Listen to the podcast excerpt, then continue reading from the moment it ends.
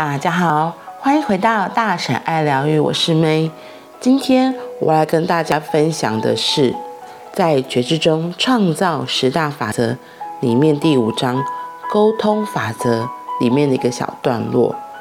第一次我念这本书的时候，就觉得这一段的好重要，好重要。我记得那时候好像有跟有在频道中分享过，就是召唤天使。对，那时候我的第一次看到这个，立刻想到就是召唤天使。然后这次再看，就觉得这章真的非常，这个段落还是非常的重要。所以我先念给你们大家听。有关我的高我如何和另一个人的高我融合，你是否可以讲得更清楚的一些呢？奇瑞是这样回答的。你的本质我，你的本质之光，你的高我，一直不断地和所有不同可能性的全部力量沟通着。本质上来说，你的高我并不设限于只有和你的物质我整合。当你开始和你的高我合作，开创出一个能量，让你和你的高我可以从那里开始融合，你的高我自动地把它的力量。对准物质世界的你，以及正在和你互动的那个人。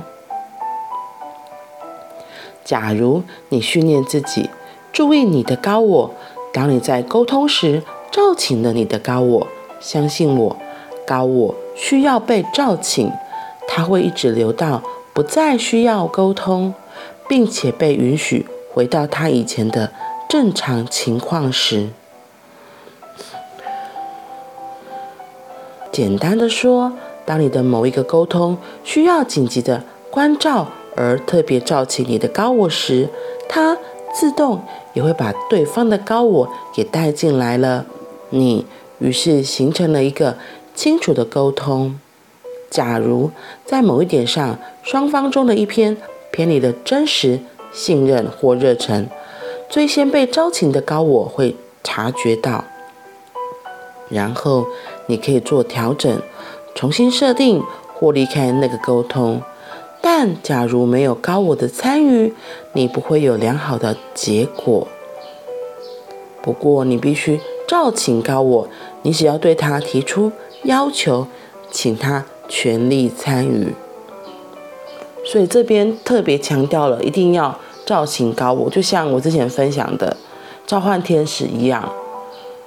只要你相信真的有你的高我存在，你的天使存在，在任何你需要协助的地方，因为今天在讲的是沟通法则，特别有时候你会遇到一个你就不喜欢的人，或是一个你不知道怎么好好的跟他讲，不不知道如何用前面三个法则，真实、信任、热忱这样的法则或明星来跟他们这些人沟通，或跟这个人沟通，有些人你的。你看他就觉得讨厌了嘛，所以你根本就会觉得啊、哦，我要这样跟他讲，好烦哦！你就从你的这个人自这个小我这个自我，你这个原本的地球三维世界这个个体就已经开始排斥抗拒了。可是有些时候你还是得去做这件事情，那怎么办？所以他这里就特别强调，你可以召请高我，邀请着高我来协助，对。重点是你只要对他提出要求，他就会全力参与，请他全力参与，他就会来协助你的。然后下面我再继续，在此声明一点，你们人类的高我并不特别被你们的每个动作所影响，你可能被他们本质所影响，但他们并不被你们的行为所影响。本质上来说，你可以做任何你想要做的事情。而高我会赞美他，你可以陷入痛苦，可以陷入糟糕的关系，你的高我会在每一刻为你鼓掌，认为那是你在旅程中想要做的事，一直到你召请高我，并要求他一定要帮助你找回回到中轴的方法之前，他会让你处在混乱的世界当中。说得更简单一些，你一定要和这些力量保持不断的沟通。你的高我，你的光的本质，进入一切的力量连接所有控制者更高的实相，并与之互动的。但是呢，在物质世界的你们常常忘记这种召请。你们有听？刚刚有听到前面一个很重要、很重要的，他说：“你可以陷入痛苦，陷入糟糕的关系，你的高我会在每一刻为你鼓掌，认为他是那个是你要体验的。” 我第一次看到这讲，哎呦，吓死人了！所以你有没有发现，有些人觉得他是苦行僧，或者他觉得没有，我觉得世界就是什么丑陋不堪什么，你的高我会这样子，哇！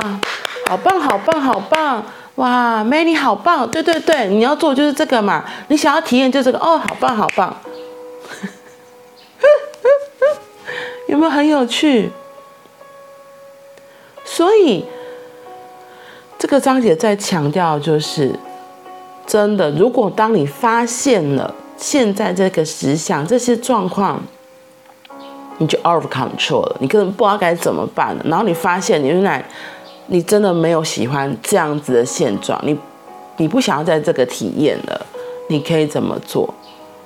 他说，你就可以召请高我，静下心来做几次的深呼吸，让自己回到自己的内心，然后在心中诚挚的邀请你的高我来协助这个状况，要很清楚的陈述哦，比如可能就可以说，我亲爱的。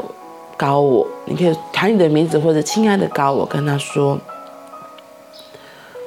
我想要离开现在这个状况，我想要离开现在这个混乱，让我非常混乱的当下。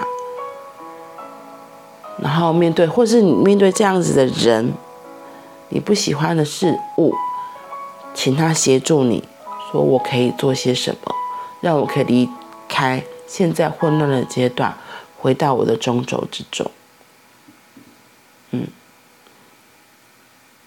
其实有时候呢，就是会，你当其实当你真的开始静下来，心比较定了，你就可以很比较容易跟自己的高我连接，然后再跟他说。